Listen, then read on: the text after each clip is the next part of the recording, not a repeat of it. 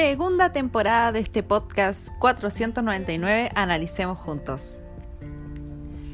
Muy buenos días, buenas tardes, buenas noches, dependiendo de la hora en que estén escuchando este nuevo episodio. Hoy vamos a hablar de una de las instituciones que ha sido también el foco de muchas de las discusiones en torno a la supuesta autonomía que estaría teniendo, y en esto me estoy refiriendo a la institución llamada Banco Central, que ustedes lo encuentran en la numeración 416 y siguientes del borrador de la nueva constitución. Haciendo el análisis eh, en relación con la constitución actual, ustedes lo encuentran en el capítulo 13. El capítulo 13 habla del Banco Central, es muy escueto porque para eso tiene una ley orgánica constitucional, y está en el artículo 108 y 109 de la constitución actual. Aquí vamos a ver algunos, algunos aspectos que estarían siendo objeto de discusión a la hora de abordar la autonomía real que estaría teniendo el Banco Central. ¿Y por qué ello? Porque a simple vista parece como mantener ciertos rasgos característicos de la constitución actual, pero tiene ciertas sutilezas que me parece pertinente compartirlas a ustedes. Y lo que nos señala es que el Banco Central es un órgano autónomo con personalidad jurídica y patrimonio propio de carácter técnico. Lo que sí parece que no está en la constitución actual es lo siguiente, encargado de formular y conducir la política monetaria. Ese es el primer rasgo un poco cuestionable en torno a esta supuesta autonomía que estaría teniendo el, establecer como principal función del Banco Central la de formular y conducir la política monetaria. De hecho, vamos a ver esta carta que envía la presidenta del Banco Central señalando ciertos aspectos que debería considerar la Convención Constituyente, pero al parecer no, no, fue, no fue escuchada, así que quedó como se presentó en su iniciativa. Y lo, lo más eh, emblemático en todo esto es que todos estos aspectos que están regulados hoy en día por una ley orgánica constitucional estarían siendo, entre comillas, reguladas por una ley. Porque dice, la ley regulará su organización, atribuciones y sistemas de control, así como la determinación de instancias de coordinación entre el banco y el gobierno. Y ahí parece ser importante qué tipo de quórum es el que se va a exigir, que no, no vamos a hablar de dos tercios, ni de cuatro séptimos, ni de tres quintos, esto estaríamos hablando de o simple mayoría o mayoría absoluta, porque no está definido, no está claro. Lo que sí es evidente y lo que sí está claro es que ya no existen todas las categorías de leyes que ya hemos, ya hemos señalado. Entonces eso resulta ser algo preocupante a la hora de hablar de una institución que le estaríamos entregando como objetivo principal el de formular y conducir la política monetaria. De hecho, señala el objeto del Banco Central que le corresponderá en especial al Banco Central el contribuir al bienestar de la población, que eso nadie lo cuestiona, por eso de hecho tiene ciertas funciones el Banco Central dentro de la economía de un país. Pero también acá está el tema de velar por la estabilidad de los precios, un poco cuestionable, porque claramente que basándonos en la reestructuración que está teniendo todos los organismos, porque son todos los organismos, y agregación de nuevas figuras que pasarían a tomar protagonismo en, ciertos, en ciertas decisiones, pareciera ser cuestionable también el, el, velar por la estabilidad de los precios, porque no queda claro, en definitiva, bajo qué estatuto se va a regir y qué tanto va a incidir el gobierno a la hora de esa estabilidad de los precios. Es algo que está en la nebulosa y no queda claro, sobre todo cuando uno está viendo los demás articulados de muchas de las instituciones, a dónde van a ir a parar, cuál va a ser su efectivo destino. es cuestionable. No deja de ser menor el, el interés que habría sobre esa estabilidad de los precios y el normal funcionamiento de los pagos internos y externos, que eso es algo que ya está señalado en la constitución actual. Pero acá sí mezcla varias cosas porque señala de que para el cumplimiento de sus objetivos el Banco Central deberá considerar la estabilidad financiera, porque claro, está relacionado con esta estabilidad de los precios, el de la moneda, entonces claramente tiene que considerar esta estabilidad financiera, la volatilidad cambiaria, la protección del empleo. Eso me pareció característico. No sé de qué forma el Banco Central tiene que ver ahora con el tema del empleo. Y acá estamos haciendo responsable a una institución de ver la estabilidad financiera que claramente tendría que estar íntimamente conectada con la política del gobierno propiamente tal. No hay de otra forma para poder hacer esta, este cometido y poder cumplir con este objetivo de la estabilidad de los precios y con ello la estabilidad financiera. Y el tema de la protección del empleo sí parece ser algo dudoso, no, no hay mayor análisis de por qué el Banco Central estaría tomando esa función de la protección del empleo. No se sabe y no está claro tampoco cuáles son las implicancias que tendría eh, esto en el tiempo. Y además agrega el cuidado del medio ambiente. Otro foco que uno también cuestiona, bueno, ¿qué tiene que ver el Banco Central con el medio ambiente? Pero también tendría que tener cuidado con el medio ambiente y el patrimonio natural y los principios que señalan la Constitución y la ley. El banco al adoptar sus decisiones deberá tener presente la orientación general, la orientación general de la política económica del gobierno. Y ahí entra la alerta importante en torno a su autonomía. Y a cuestionarnos si efectivamente el Banco Central va a ser el organismo autónomo, jerárquico y técnico como el que se tiene hoy en día o estaría a servicio del Estado, específicamente al servicio de la política que diseñe el gobierno en sí porque de otra forma no podría llevar a cabo la estabilidad de los precios, ni mucho menos la protección del empleo que quieren si no está relacionado con la política estatal. Ahora, se puede analizar con términos más económicos, evidentemente con gente que ya es más especialista, pero acá estamos haciendo el análisis en torno a lo que está contenido, lo que por términos jurídicos, y de análisis podría llevar eh, la banca o el Banco Central, se puede decir de las dos formas, en estas materias bajo lo que estaría estatuido en el borrador de la nueva constitución.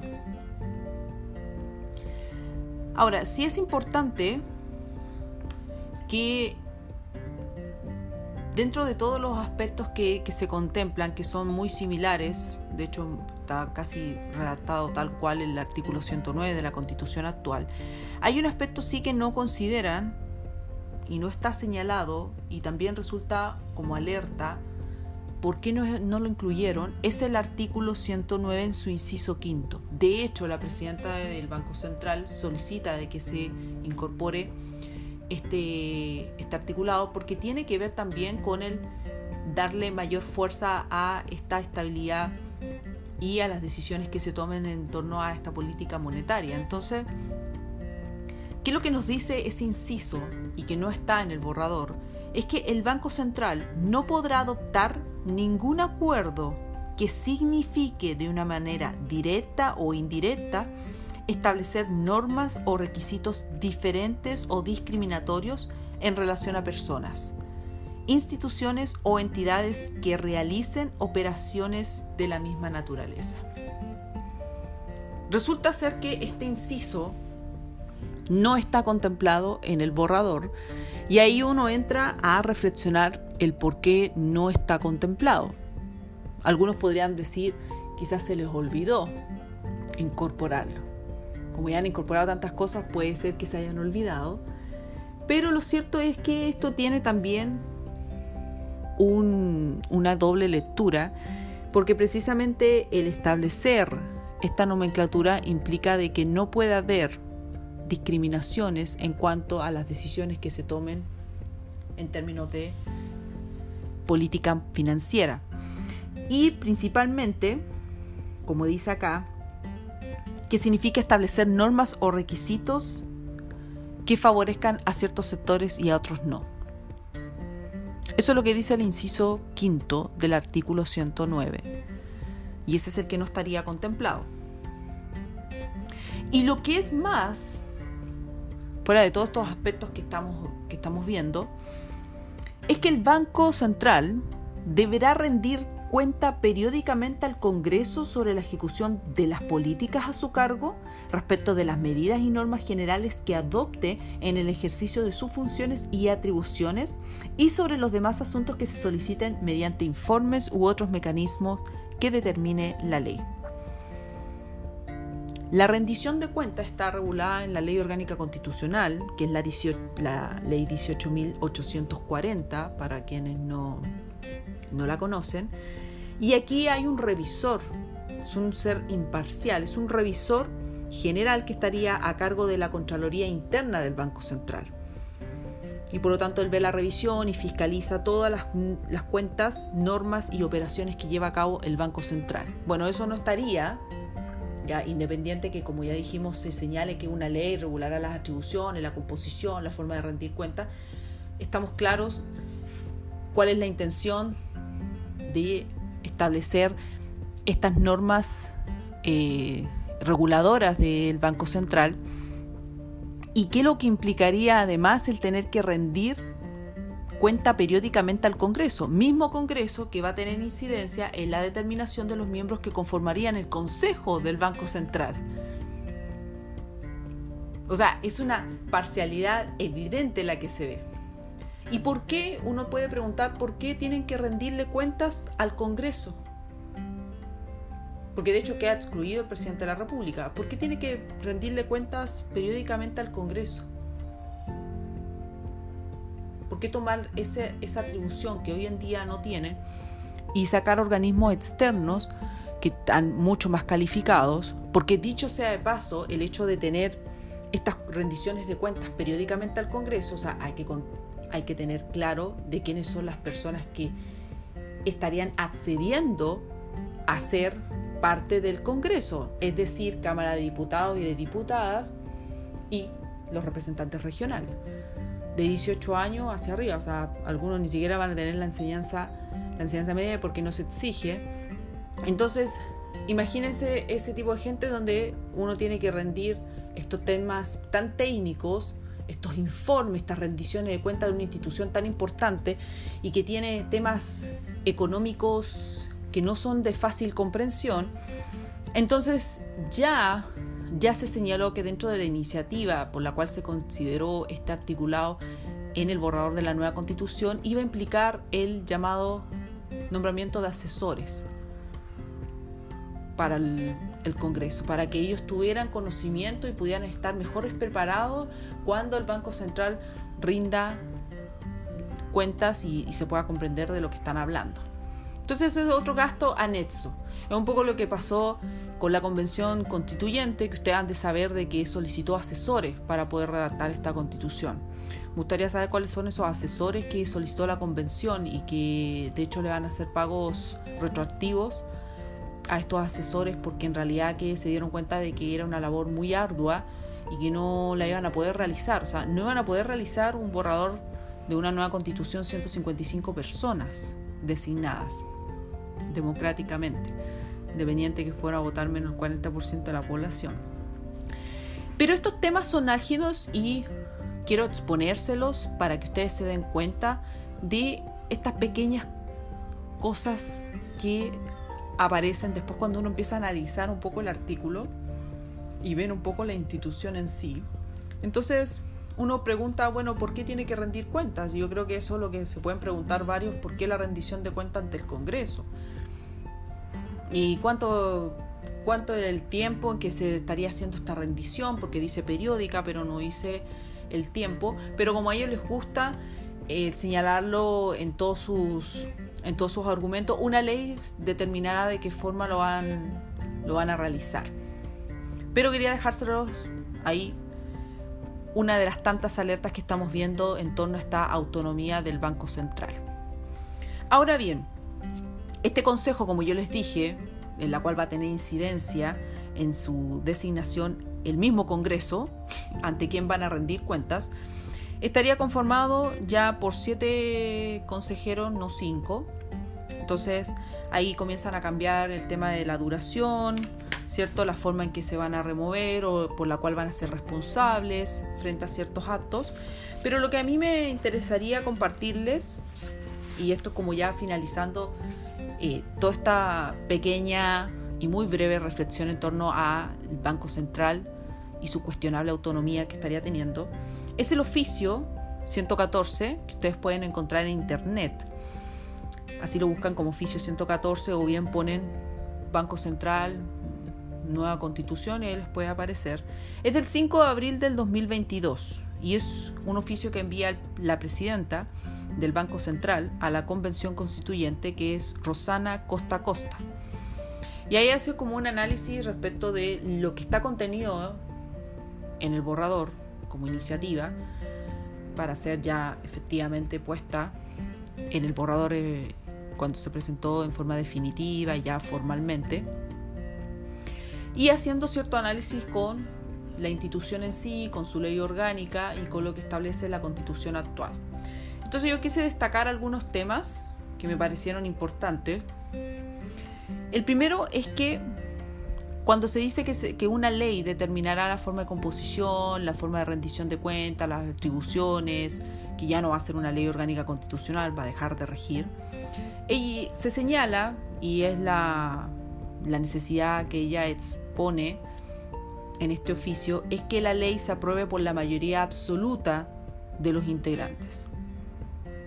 Ya no por una simple mayoría, es decir, por una cierta cantidad de miembros presentes en un ejercicio, sino que por la mayoría absoluta, para darle un poco de un poco de de fuerza a esta aprobación y que permita de que con una mayoría absoluta eh, haya una certeza jurídica en cuanto a las normas que se estén determinando y no que después a un tiempo se vayan a modificar.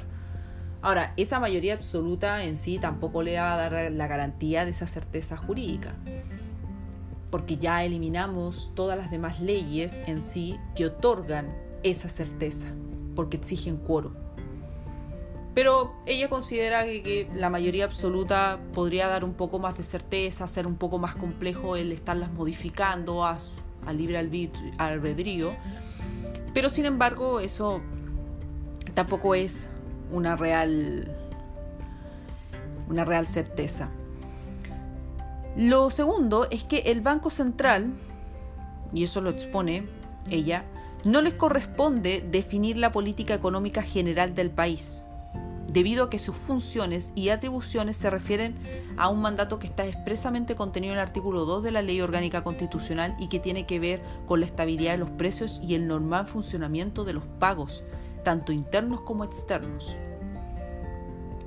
Por lo tanto, no es como función principal el que, el, que el Banco Central esté definiendo una política económica.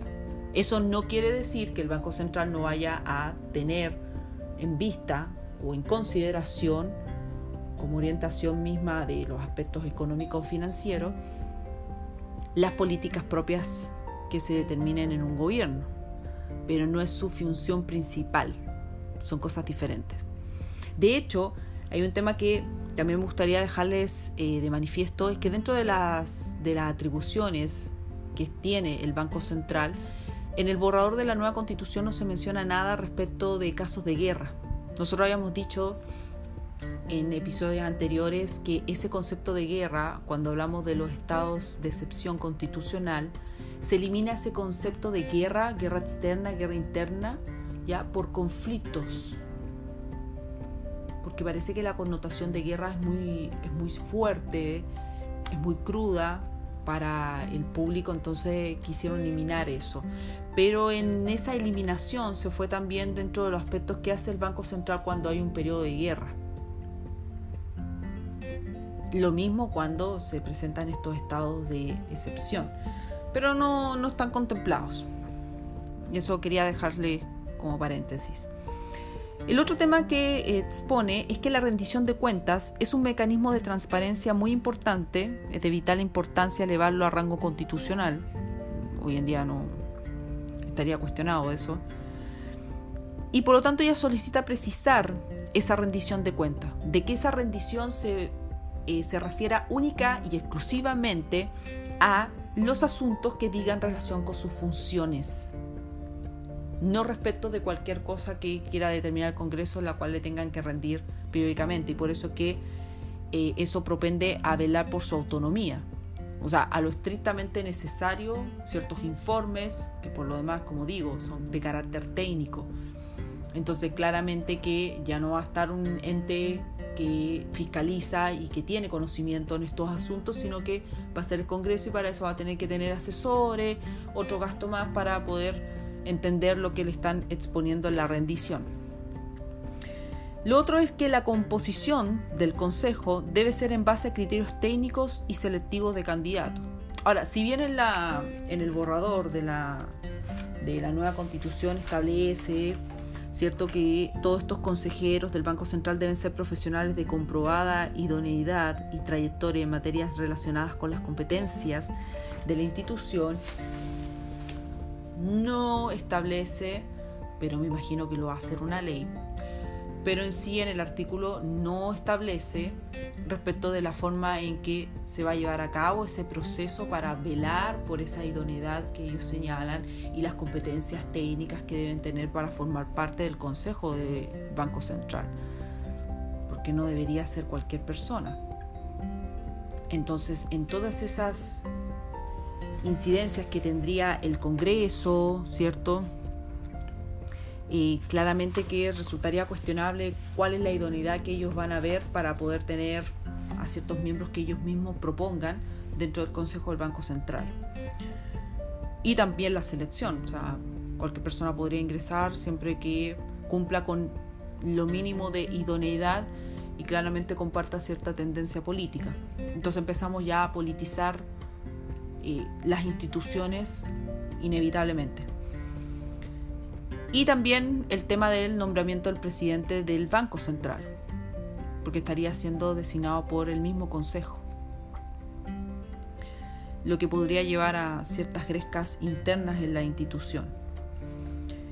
Y por último, que fue algo que yo les señalé, es que señala la urgencia en establecer lo contenido en el artículo 109, inciso quinto, ya que tiene que ver precisamente con lo que yo les mencioné en torno a no adoptar ningún acuerdo que signifique de manera directa o indirecta establecer normas o requisitos diferentes o discriminatorios en relaciones a personas e instituciones ya sobre ciertas materias. Porque para ella vendría a reforzar el principio de la forma correcta de ejecutar la política monetaria y no discriminatoria. Y eso no estaría en el borrador de la nueva constitución. Así que eso es este episodio del Banco Central. Difúndalo, espero que lo compartan y no olviden seguirme en las aplicaciones de podcast y en Twitter como arroba 499 analicemos. Muchas gracias y nos vemos en un próximo episodio. Chao, chao. Thank you.